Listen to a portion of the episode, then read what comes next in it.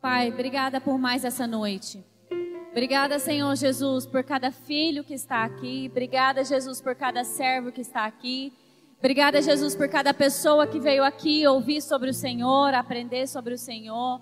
Obrigada, Senhor Jesus, por cada pessoa que está aqui, dando Senhor uma oportunidade para encontrarem com o Senhor.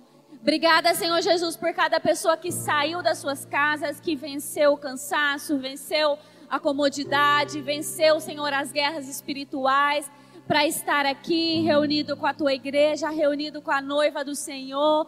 Senhor Jesus, tendo a oportunidade de ser edificado, tendo a oportunidade de ser acrescentado.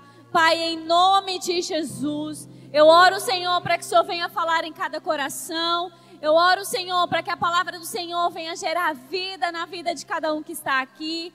Eu oro, Senhor Jesus, para aqueles que estão frios, para aqueles que estão mornos, para aqueles que estão espiritualmente enfermos, para aqueles que estão, Senhor Jesus, no fim da sua esperança, no fim da sua fé, que em nome de Jesus seja uma noite de renovo, seja uma noite de novos ânimos, seja uma noite de novas esperanças, seja uma noite, Senhor Jesus, em que teu espírito irá produzir vida nos teus filhos. Em nome de Jesus eu oro. Em nome de Jesus. Amém. Glória a Jesus. O Senhor tem nos ensinado muito no livro de Isaías e especificamente no capítulo 33. E cada palavra que o Senhor nos entrega aqui não é simplesmente uma palavra, não é algo que os homens e as mulheres de Deus que sobem aqui têm do seu próprio entendimento ou do seu próprio desejo, trago algo para compartilhar mas cada pessoa que sobe aqui tem trago aquilo que o Senhor tem para esse tempo. Então eu creio que o fato do Senhor continuar insistindo em nos ensinar nesse texto é porque esse texto está muito é, semelhante à nossa realidade nos dias atuais. E o Senhor quer nos despertar. O Senhor quer abrir os nossos olhos. E o Senhor quer que o nosso coração seja convertido a Ele. O livro de Isaías, ele nos conta a história é, do relacionamento de um profeta de Deus, Isaías, com o povo de Israel. E em determinado tempo, mais ou menos antes de Cristo, 700 anos. E Isaías foi um profeta que o Senhor levantou para ensinar aquele povo, para corrigir aquele povo, para confrontar aquele povo, porque eram tempos de muita iniquidade e de muita apostasia. Iniquidade é pecado, apostasia é um estado de espírito em que nós nos acomodamos, não fazemos mais nada, nós não cremos, nós não nos movemos. E por mais que parece que se crê, por se estar no meio da religião, no meio de pessoas, mas o comportamento não é de fato de quem crê e de quem espera no Senhor. E talvez um dos pontos de grande destaque do livro de Isaías é o fato de ele afirmar e de ele reafirmar a vinda do Messias, de ele afirmar que Jesus é o Cristo e que Jesus viria e de profetizar a vinda do Senhor, do nosso Salvador. Isaías, no decorrer do livro, ele vai falar sobre o pecado daquele povo, ele vai falar sobre a religiosidade daquele povo, ele vai falar sobre a iniquidade, sobre a cegueira espiritual, ele vai falar sobre a hipocrisia daquele povo. E ele vai tentar trazer luz para que aquelas pessoas convertam o seu coração a Cristo, para que elas tenham entendimento, para que as escamas dos olhos das, daquelas pessoas caiam por terra e eles entendam o verdadeiro amor de Deus. O que é a religião? A religião, ela é aquilo que Muitas pessoas creem ser cristianismo, mas de fato não é como os, os fariseus antigamente é, oravam e, e diziam crer em Deus, mas o seu comportamento não era um comportamento de quem seguia Jesus. E aí Isaías tem esse percurso lutando, ensinando, batalhando, sofrendo, sendo julgado, sendo rejeitado, para que o povo se despertasse, para que o povo enxergasse, para que o povo saísse do seu comodismo e se despertasse para esse verdadeiro amor. Porque o verdadeiro amor, ele não é expresso apenas em palavras. O verdadeiro amor, ele não é expresso em orações bonitas apenas.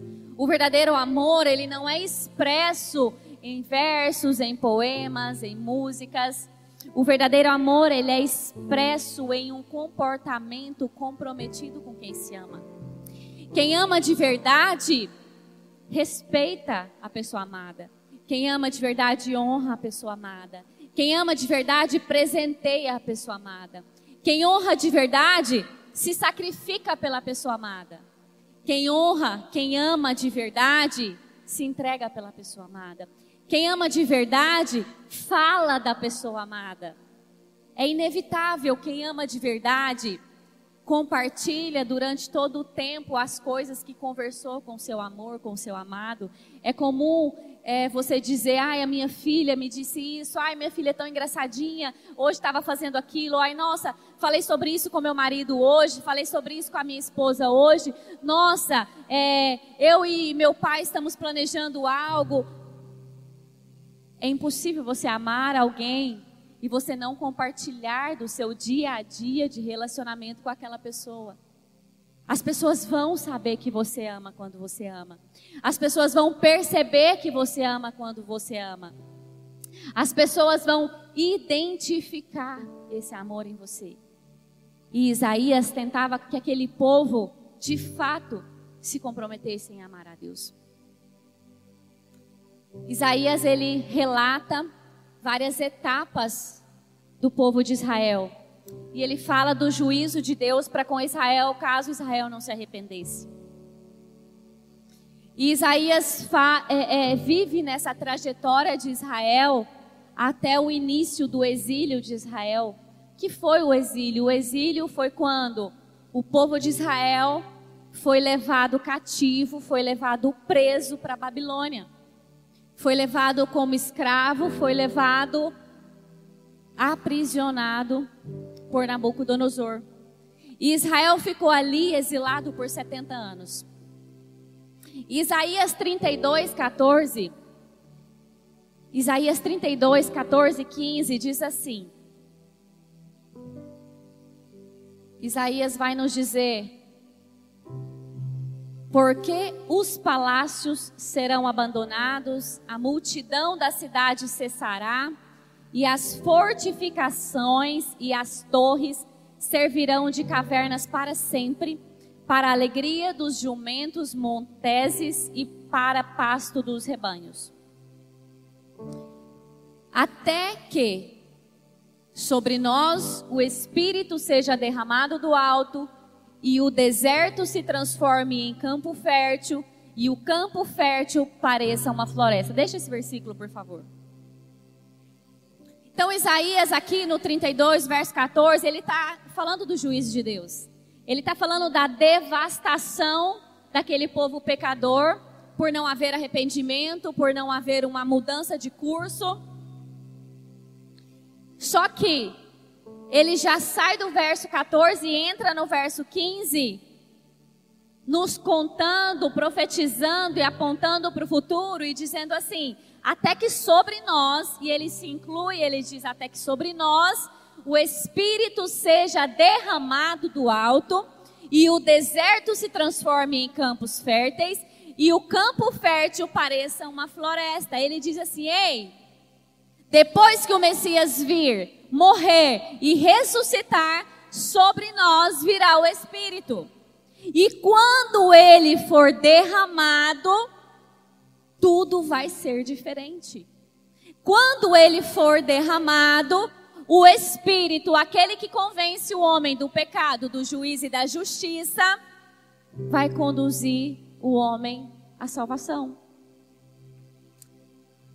E aí, no capítulo 32, verso 6, Isaías, 30, Isaías 33, verso 6, logo depois dele falar sobre o Espírito Santo, ele começa a falar sobre a salvação. E ele diz: E haverá estabilidade nos seus tempos, abundância de salvação, sabedoria, e conhecimento, e o temor do Senhor será o seu tesouro. Então Isaías diz que quando o Espírito Santo vier, a salvação vai abundar, a sabedoria vai abundar, o conhecimento vai abundar, e o temor do Senhor será o nosso maior tesouro. O fato de nós termos abundância de algo, por exemplo, disponível no Brasil. Eu não sei qual o alimento que mais tem abundância no Brasil. Quem sabe me dizer? Que é produzido e abundante. Soja. O fato. Quem aqui trabalha com soja, levanta a mão. Uma pessoa. Uma? Só uma? Uma pessoa. O fato de soja ser abundante no Brasil faz com que todas as pessoas que estão aqui trabalhem com soja? Então Isaías estava dizendo que nesse tempo em que o Espírito Santo viria, que ele estaria em nós, haveria abundância de salvação, haveria abundância de conhecimento, haveria abundância de sabedoria e que o maior tesouro seria o temor do Senhor. Nós estamos em um tempo onde há abundância de tudo isso. A salvação é abundante disponível. A sabedoria é abundante disponível. O conhecimento é abundante disponível. Mas sobre essas três coisas, o maior tesouro que nós precisamos ter é o temor do Senhor. Porque o temor do Senhor faz com que a gente conduza os nossos dias, entendendo que cada ato, cada gesto, cada palavra, cada comportamento, nós estamos diante da presença de Deus. Porém, o, profeta Isaías profetizou e esteve com o povo até no período do exílio. Mas lá dentro do exílio, ou seja, o tempo em que eles estavam presos, o tempo em que eles estavam cativos na Babilônia, o Senhor levanta outro profeta dentro do exílio para estar com o povo, para lidar com o povo. E o nome desse profeta é profeta Ezequiel. E o profeta Ezequiel recebe do Senhor várias palavras. Se você for ler o livro do profeta Ezequiel, você vai ver que quase que talvez 70, 80% do livro de Ezequiel, ele é composto por palavras ditas pelo próprio Deus. E Deus mostra para Ezequiel e Deus entrega para Ezequiel palavras muito duras a respeito do povo, a respeito de Israel, a respeito da menina dos olhos de Deus. O Senhor vai falar com Ezequiel muito por histórias, por parábolas. E o Senhor fala com Ezequiel que Israel, que a menina dos olhos dele, que é, a filha amada dele, está se comportando como a esposa desleal. E, e Deus diz que é como se fosse uma menina que ele pegou quando era, que ele encontrou quando era criança e que essa menina era órfã de pai e mãe e que ele protegeu e que ele deu possibilidade de sobrevivência, que ele deu vida, que ele deu condições de que essa criança crescesse em segurança. E quando essa criança se torna uma mulher, que ele coloca vestes de noiva sobre essa mulher, que ele coloca é, joias de esposa sobre essa mulher, que ele adorna essa mulher e toma ela por sua esposa, que ele a veste de linhos finos, de tecidos caros, mas que de repente essa noiva, essa esposa, ela pega os ouros, ela pega as joias e ela constrói para si ídolos. E a Bíblia diz que é como se essa mulher adulterasse com esses ídolos. A Bíblia diz que essa mulher pega as suas vestes caras e cobre esses ídolos, e assim ela trai o seu esposo. E Deus trata Israel como essa mulher.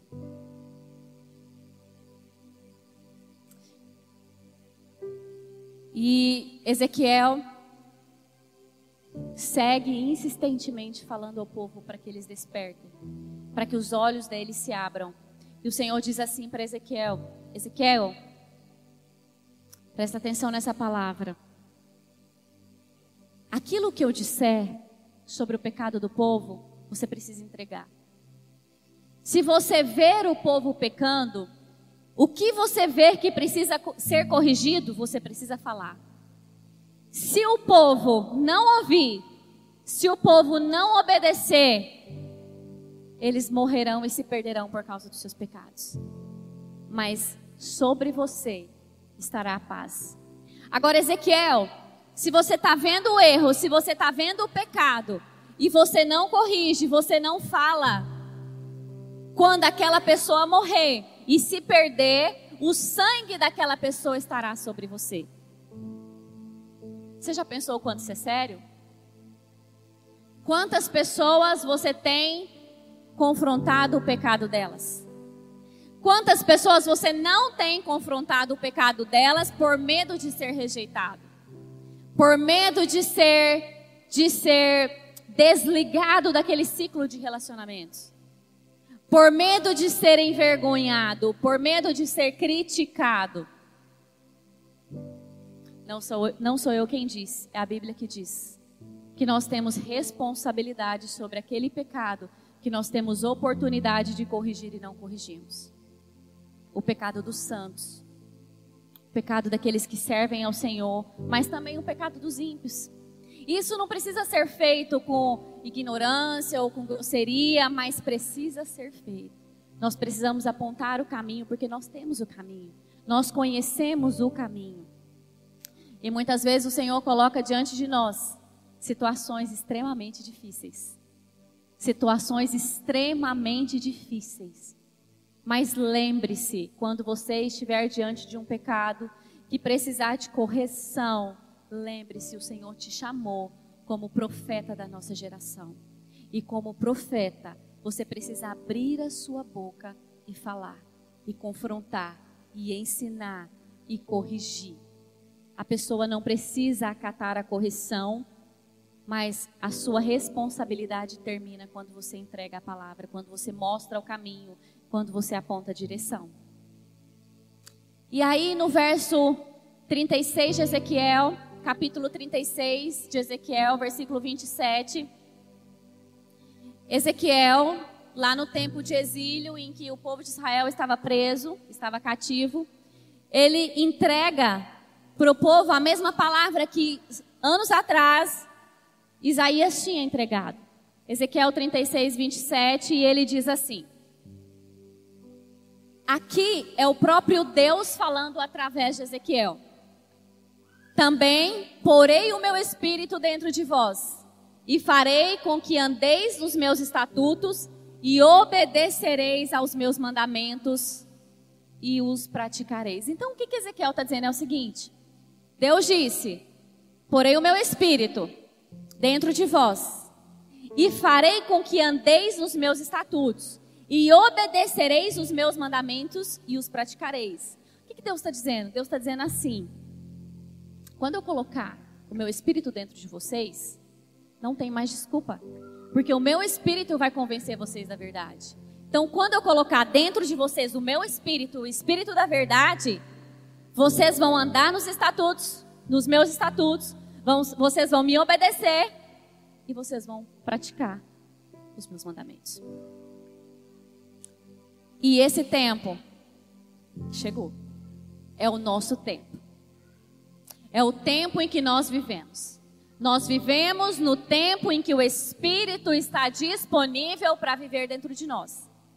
E esse tempo, esse Espírito, que está disponível para viver dentro de nós, ele nos possibilita a obedecer os mandamentos, a praticar e a sermos retos diante de Deus. Nós estamos em um tempo em que nós não temos desculpas. Nós estamos em um tempo da verdade, do conhecimento e da sabedoria. Agora, todos têm? Todos têm conhecimento, sabedoria? Todos têm o Espírito? Todos vivem de forma a obedecer mandamentos, todos amam a palavra, todos desejam cumprir os princípios do Senhor. Porque por mais que nós estamos no tempo da disponibilidade, nós estamos completamente suscetíveis à nossa vontade. Completamente expostos às nossas escolhas e às nossas decisões. Ezequiel vai falar com o povo no capítulo seguinte, nós lemos o capítulo 36, no capítulo 37, Ezequiel vai falar com o povo sobre a revificação de Israel. Que Deus estava preparando para aquele povo um tempo de revificação. O que, é revificar?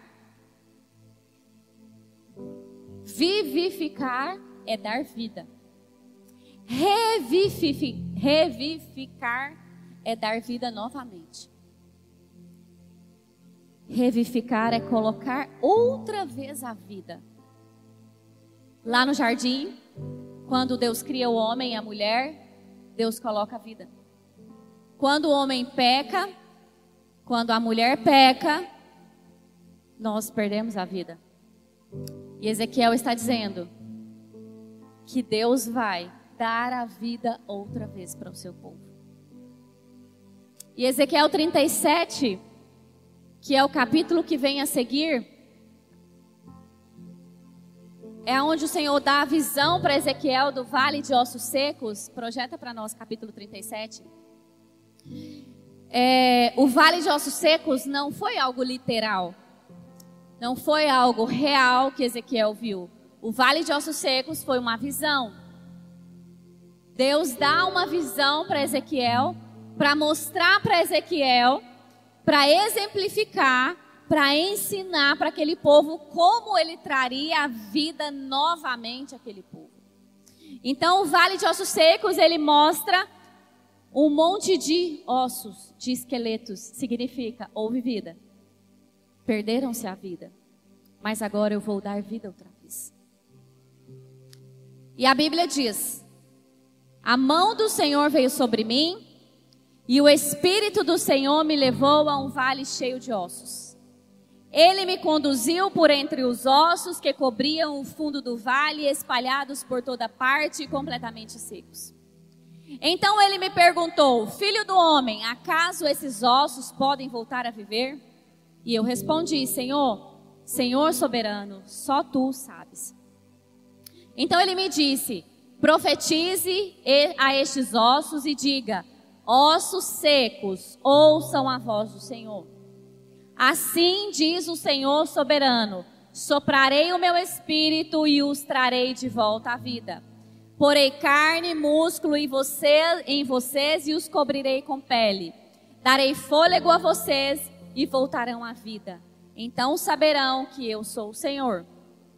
Assim anunciei essa mensagem como ele havia me ordenado. De repente, enquanto eu profetizava, ouviu-se em um todo o vale o barulho de ossos batendo uns contra os outros, e os ossos de cada corpo estavam se juntando. Então, enquanto eu observava, músculos e carne foram se formando sobre os ossos. Em seguida, pele se formou para cobrir os ossos, mas ainda não respiravam. Então ele me disse: Filho do homem, profetize aos ventos, anuncie-lhes uma mensagem e diga: Assim diz o Senhor soberano: Ó fôlego, venha dos quatro ventos sobre esses corpos mortos para que voltem a viver. Anunciei a mensagem como ele havia me ordenado, e o Espírito entrou nos corpos, todos eles voltaram à vida e se levantaram e formaram um grande exército.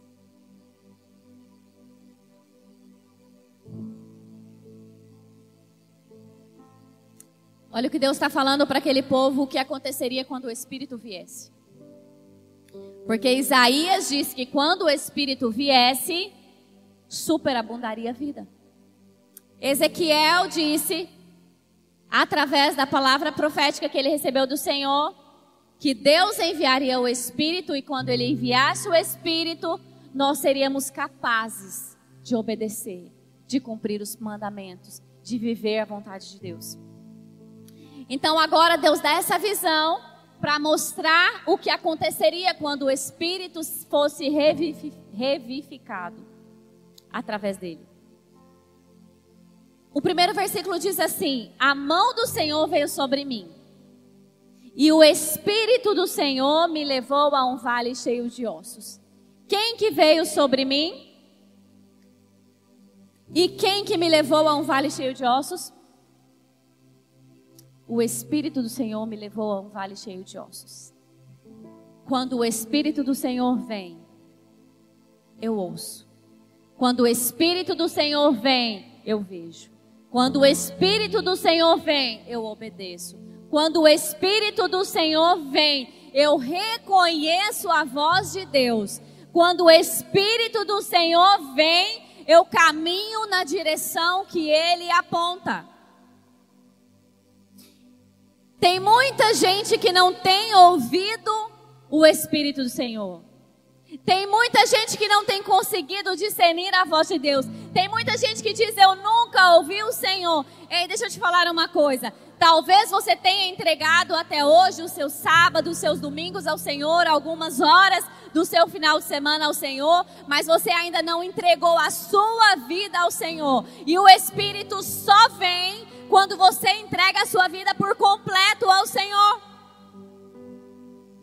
Ei, se existe uma árvore que não está dando fruto, se a Bíblia diz que você vai ouvir, se a Bíblia diz que você vai se relacionar, se a Bíblia diz que você tem poder de orar e curar, se a Bíblia diz que você tem poder de profetizar e você não está vivendo, corrija a alimentação dessa árvore. Corrija a nutrição dessa árvore. Precisa viver. Se Deus falou que vai viver, tem que viver. Essa madrugada, uma amiga de outra cidade, um casal de pastores, ela me mandou uma mensagem por volta das 10 da noite. ela disse assim: Amiga, eu tô desesperada. Você tá aí? Eu falei: Tô. E ela disse assim: O meu, meu esposo, que é pastor, disse que o nosso casamento acabou do nada.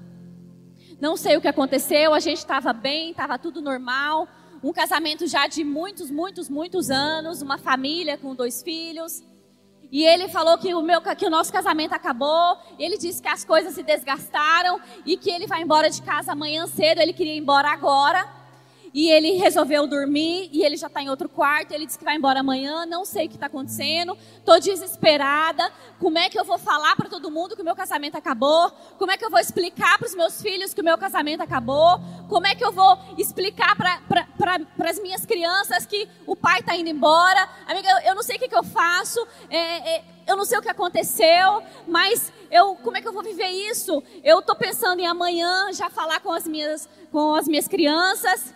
E eu falei para ela assim: seu casamento não acabou. Para de falar. Deixa eu te falar uma coisa. Quem fez o seu casamento foi o Senhor. Quem deu o seu esposo foi o Senhor. Quem mandou vocês estarem na geografia que você está hoje foi o Senhor. Eu tenho clareza, eu ouvi Deus. Falei, então cala a boca, o seu casamento não acabou. Falei, se levanta agora. Você não vai dormir, você não vai reclamar, você não vai murmurar, você não vai ajoelhar e falar, Jesus, o que, é que eu faço? Você vai levantar e você vai guerrear. Você vai guerrear a noite toda. Essa noite não é para você dormir. Você vai se levantar e, vai, e você vai orar a palavra que o Senhor te entregou. Você vai dizer: Deus, esse marido foi o Senhor que me deu, esse casamento foi o Senhor que me deu, esse ministério foi o Senhor que me deu, esses filhos que foi o Senhor que me deu, e meu casamento não vai morrer. Eu não aceito. Satanás, eu te repreendo. Falei: é uma noite que você vai clamar. Clama o sangue de Jesus, marcha, levanta, tranca a porta, entra para o banheiro, entra para onde você estiver sozinha e vai clamar. Você não vai dormir essa noite. Falei: eu vou orar aqui com você. E eu comecei a orar, eu fui para a sala, fui orar, e fui orar, e fui clamar com ela, fui orar a palavra com ela, fui declarar a liberdade sobre a mente daquele homem com ela, fui clamar pela mover do Espírito Santo, quebrantando aquele coração, quebrando correntes, quebrando cadeias. Três horas da manhã eu orando de novo, mandei mensagem para ela, ela estava orando, ela de fato não dormiu. Falei, eu não quero você chorando, eu quero você profetizando, eu quero você declarando, eu quero você repreendendo, eu quero você em guerra. Às sete da manhã, ela me mandou uma mensagem dizendo: eu não posso ficar aqui porque ele está muito nervoso e, e eu acho que vou para casa dos meus pais. Eu falei, não. É... Aí eu só falei, entendi e aguardei. Passou mais ou menos uma hora, ela me mandou a mensagem. Ela fala, amiga, eu fui na sala e ele estava aos prantos. Ele estava chorando e falando que era tudo um engano, que ele se arrepende de tudo que ele me disse ontem, que ele nunca vai desistir do nosso casamento, que ele não vai desistir da nossa família. Ele me abraçou chorando e pediu perdão por tudo que ele me disse, por tudo que ele fez, por tudo que ele falou. Amiga, ele se arrependeu e o nosso casamento está restaurado. Glória a Jesus! Glória a Jesus! Se o Senhor disse, ele vai fazer.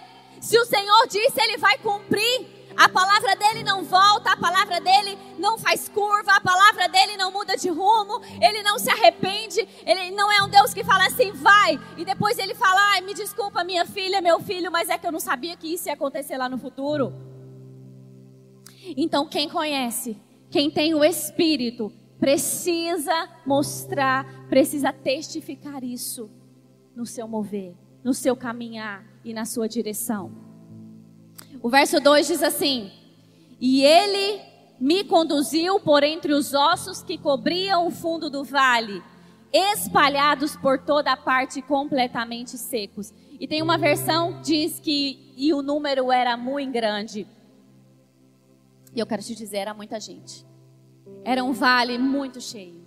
Era um vale muito grande.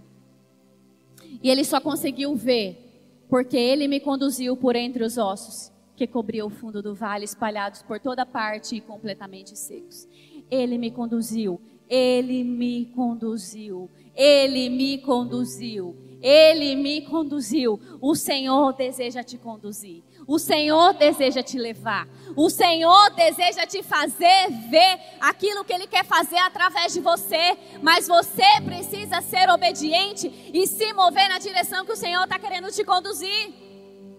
Muitas vezes o Senhor fala vai, você fala não vou. O Senhor fala vai, você fala coisa da minha cabeça, não é do Senhor. O Senhor fala vai, você fala é difícil demais, é, vai ser complicado, vai, acho que não vai dar certo e você retrocede. Ezequiel só viu porque ele levantou e se permitiu ser conduzido pelo Senhor. O Senhor não conduz quem não quer ir. E tem pessoas perdendo aquilo que o Senhor quer fazer, porque tem se recusado a ser conduzidas pelo Senhor. E presta atenção numa coisa: Deus não vai adaptar a direção dele às suas ideias. Deus não vai adaptar a direção dele aos seus mimimis. Deus não vai adaptar a direção dele ao conforto das suas emoções. Ele vai te conduzir. E se ele te conduzir, você vai viver. E o Senhor conduz Ezequiel e tinha muita gente. Tinha muita gente. Tinha muita gente com os ossos secos. Tinha muita gente morta. Tinha muita gente sem vida. Tinha muita gente sem fôlego. Tinha muita gente sem alegria. Tinha muita gente naquele vale.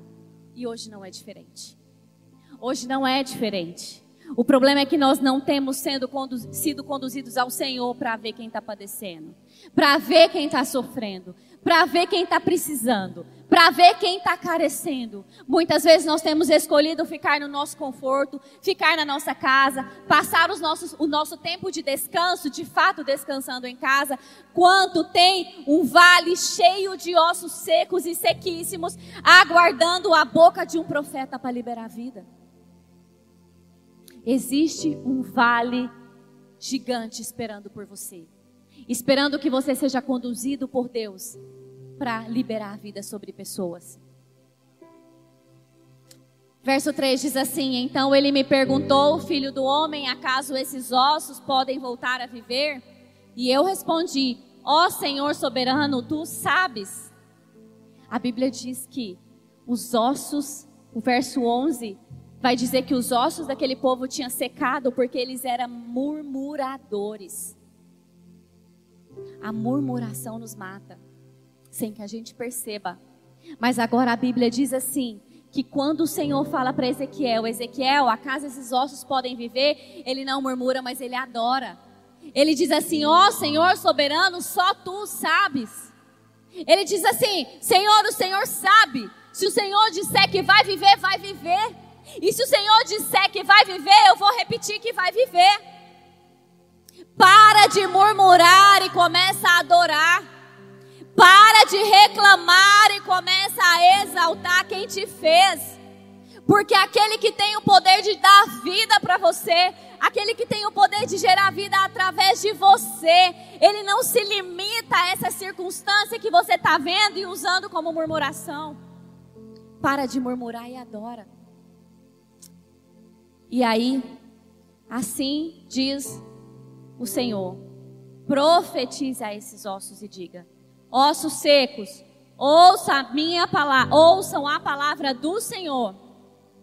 Profetiza a estes ossos e diga: ossos secos, ouça a palavra do Senhor. De quem que é a palavra? De quem que é a palavra?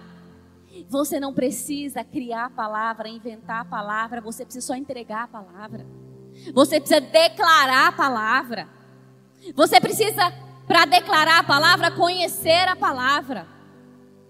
E aí Ezequiel dá uma ordem aos secos. Ouçam a palavra do Senhor. Eu sei quem Ele é.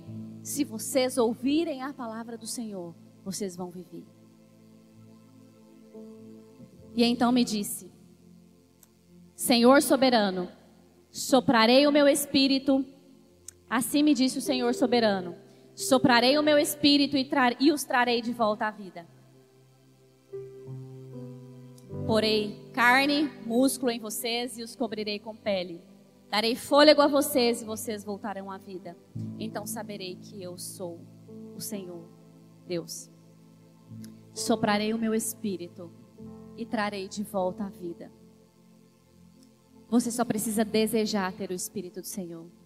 O espírito do Senhor, ele não é algo que você que você precise produzir. Ele é algo que você precisa aceitar. Ah, tá bom, mas eu aceito o Espírito do Senhor. Essa aceitação do Espírito do Senhor, ela vai ser testificada com a entrega da sua vida. Ela vai ser testificada com o seu sim para o Senhor. Eu posso dizer que eu aceito o Espírito do Senhor, é como eu dizer assim: obrigada por essa água, eu aceito essa água, mas eu termino, não tomo a água e vou embora, tá tudo eu aceitei a água, mas essa água não entrou, eu não bebi essa água, essa água não vai me gerar vida, essa água não vai produzir nenhum bem. Então não adianta você dizer que aceita o Espírito do Senhor, mas de fato não aceitar, porque quando ele entrar na sua vida, todo mundo vai ver. Quando o Espírito do Senhor estiver na sua vida, é inevitável, você vai ser diferente. Quando o Espírito do Senhor estiver na sua vida, você vai ser ridículo um monte de vezes. Não tem como escapar disso. Quando o Espírito do Senhor estiver na sua vida, você vai ser incomodado para orar por pessoas que você não conhece, para profetizar sobre a vida de pessoas que você não conhece, para levantar no meio da madrugada para orar por pessoas, para se mover para abençoar pessoas que no natural você não abençoaria, para profetizar sobre pessoas que muitas vezes você não desejaria profetizar, mas o Espírito do Senhor, ele não dá para esconder. Ele vai fazer a diferença na sua vida. E aí, ele diz que eu vou pôr músculos em vocês. Cobrirei com pele, darei fôlego a vocês e voltarão à vida. E saberão que eu sou Deus, é completo.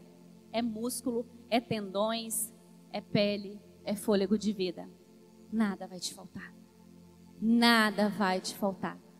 Se está faltando músculos, se está faltando força, é porque talvez você não esteja em obediência ou em convivência com o Espírito Santo. Se está faltando tendões, se está faltando movimento, é porque talvez você ainda não tenha se entregado completamente para receber o Espírito Santo se está faltando obediência, se está faltando é, a decisão de cumprir princípios, é porque talvez você não tenha entregado sua vida completamente para receber o Espírito Santo em você. O Espírito Santo, Jesus, Deus Pai, Ele não quer uma parte do seu corpo, Ele não quer suas mãos apenas para servir, Ele não quer sua voz apenas para cantar, Ele não quer a sua voz apenas para falar algo sobre ele. Ele não quer os seus pés para vir aos cultos aos domingos. Ele não quer o seu dinheiro para que você oferte no templo. O Espírito Santo do Senhor, o Deus Pai e o Deus Filho, ele quer você por completo. Ele quer tudo isso. Ele quer você sem reservas. Ele quer tudo que ele fez para você ser. E o verso 7 diz assim: Anunciei essa mensagem como ele havia me ordenado. De repente, enquanto eu profetizava, ouviu-se em todo o vale o barulho de ossos batendo, uns contra os outros, e os ossos de cada corpo estavam se juntando quando a vida há barulho. Quando há vida, há barulho. Quando há vida, há barulho. Se há vida em você, se o Espírito está em você, você precisa fazer barulho, você precisa falar sobre ele, você precisa glorificá-lo. Da sua boca precisa sair exaltação, precisa haver barulho do Espírito em você. Precisa haver barulho de vida em você. E o verso 8 diz: Então ele me disse: Filho do homem, profetize aos ventos, anuncie-lhe uma mensagem e diga: Assim diz o Senhor soberano: Ó fôlego, venha dos quatro ventos, sopre nesses corpos para que voltem a viver. Anunciei essa mensagem como ele havia me ordenado. E o Espírito, vamos ler. Sopre nesses corpos mortos para que voltem a viver. Próximo, próximo. Anuncie essa mensagem e ele me havia ordenado. Vamos lá. Vamos ler aqui, ó. A partir daqui, ó. A partir de e o Espírito entrou neles. Eu vou contar. Para a gente ler, eu quero força. Eu quero barulho nessa garganta. Vamos lá. Um, dois, três. E o Espírito entrou nos corpos. Todos eles voltaram à vida e se levantaram e formavam um grande exército. Aleluia! Aleluia! O Senhor quer te sustentar, o Senhor quer te fortalecer e o Senhor quer fazer de você um grande exército armado, preparado, capacitado para vencer aqui e para ir morar com Ele. Não é só sobre uma palavra de encorajamento, é uma palavra de salvação. Se nós não recebermos o Espírito de Deus em nós, o Espírito que nos convence do pecado, do juízo, da justiça do Senhor, nós não seremos salvos. Eu vejo frequentemente, todas as semanas, 200, 300 pessoas aqui. Mas quando a gente vai para um evangelismo, quando a gente convida as pessoas para o evangelismo, quando a gente convida as pessoas para um voluntariado, quando a gente convida as pessoas para o dia a dia, para o relacionamento, para um, um, algum voluntariado da, do corpo de Cristo, da Unity, bate-papo, dia delas, dia deles, às vezes aparece, se você somar os voluntários, talvez metade do que a gente tem aqui aos domingos. E é claro que como igreja nós poderíamos alcançar muito mais pessoas, nós poderíamos fazer coisas maiores se todos estivessem aqui, mas não é essa a minha preocupação. Porque você chega aqui, você vê uma igreja limpa, você vê uma igreja cheirosa. Se você vier no dia delas, vai ter gente aqui para te ensinar. Se você vier no dia deles, vai ter gente para te ensinar. Se você for no bate-papo, vai ter gente para compartilhar com você. Se você é, vier aqui no Kid, seu filho vai estar bem cuidado, porque tem voluntários. Não é sobre os benefícios que vão trazer para a nossa igreja se você vier se entregar. Mas é sobre a minha preocupação, é sobre a sua salvação. A minha preocupação é se Jesus voltar hoje. Eu não quero que 50% das pessoas que estão nesse templo suba para morar com Jesus. Eu quero que todos nós, todo o rosto que está aqui, se encontre no céu com o Senhor. Eu não quero te encontrar aqui aos domingos. Eu não quero te encontrar aqui na virada do ano apenas. Eu quero te encontrar aqui e eu quero te encontrar no céu. Mas nós só vamos, nós só vamos morar no céu com Jesus se nós entregarmos a nossa vida completamente ao Senhor, sem reservas, Se nós entregarmos tudo que nós temos, as nossas mãos, os nossos pensamentos, as nossas pernas, o nosso tempo, se a gente entregar ao Senhor o nosso coração, o nosso dinheiro, os nossos filhos, a nossa família, o nosso trabalho, a nossa boca, nós precisamos entregar a nossa vida ao Senhor. E se você hoje se encontra nessa situação de perceber que na verdade você não entregou completamente, se você hoje encontra na situação de perceber que na verdade tem algumas coisas que você não abriu mão ainda, que na verdade você ainda não serve em lugar nenhum a noiva de Cristo, que você ainda não quer de verdade servir ao Senhor com tudo que você tem, que na verdade você não quer abandonar ainda alguns vícios, você não quer abandonar talvez a vida de promiscuidade, você não quer abandonar as coisas ilegais que você faz, se tem alguma coisa que você ainda não quer abandonar, eu quero te convidar hoje a entregar a sua vida completamente ao Senhor.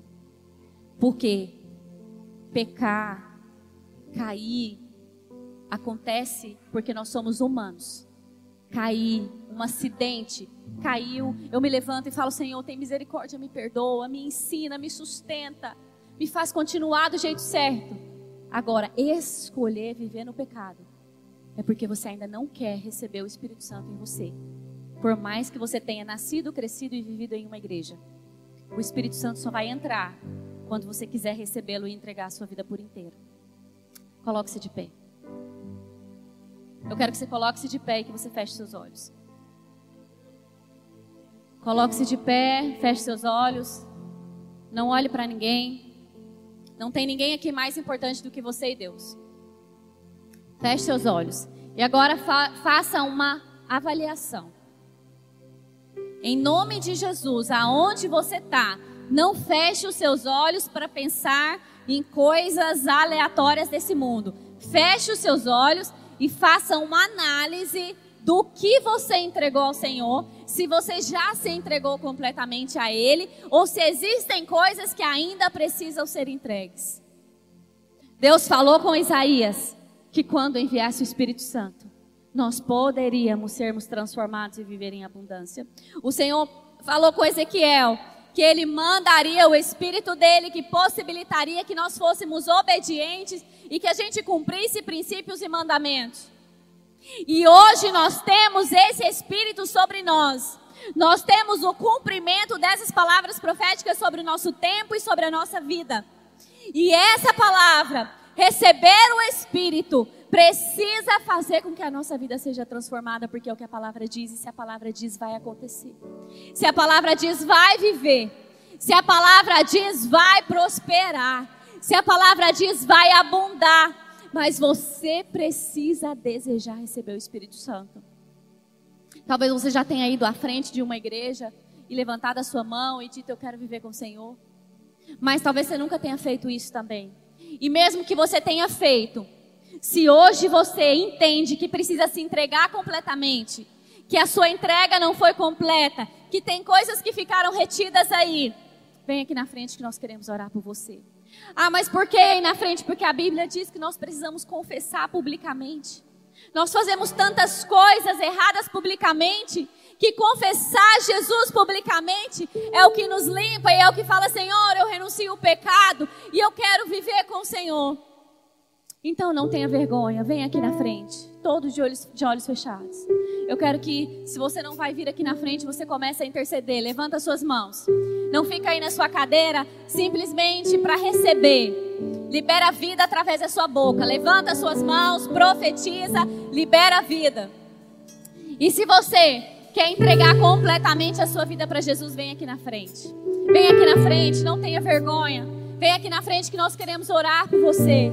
Vem aqui na frente que talvez você tenha mais oportunidades, mas talvez você não tenha, talvez seja a última. Levanta do seu lugar. Vem aqui. Vem entregar a sua vida completamente a Jesus. Nós queremos caminhar com você. Nós queremos chamar, nós queremos orar por você. Nós queremos aprender com você. Nós queremos segurar os seus braços quando você estiver fraco. Nós queremos te dar uma palavra profética quando o Senhor precisar falar com você. Mas nós precisamos que você diga sim. Nós precisamos que você diga sim, eu quero entregar a minha vida completamente ao Senhor. Sim, eu não estou satisfeita. Eu não estou satisfeito com o que eu vivo. Eu quero viver tudo que Deus tem para mim. Eu quero entregar tudo porque eu quero viver tudo. Eu quero conhecer a direção. Você quer conhecer a direção do Senhor para você? Vem aqui na frente. Se você quer ser conduzido pelo Senhor ao propósito dele para sua vida, vem aqui na frente. Entrega tudo. Entrega tudo. É uma noite de você entregar tudo no altar do Senhor. É uma noite de você deixar tudo, sem reservas, nada. Não tem nada que pode ficar aí. Não tem nada que você vai dizer isso eu não renuncio. Entrega tudo, coloca tudo no altar. E o Senhor vai te sustentar. O Senhor vai criar músculos em você para te fortalecer. O Senhor vai te dar tendões novos para te dar movimento. O Senhor vai colocar o Espírito dele em você se você entregar a sua vida completamente. Ainda há tempo de você vir aqui. quatro dias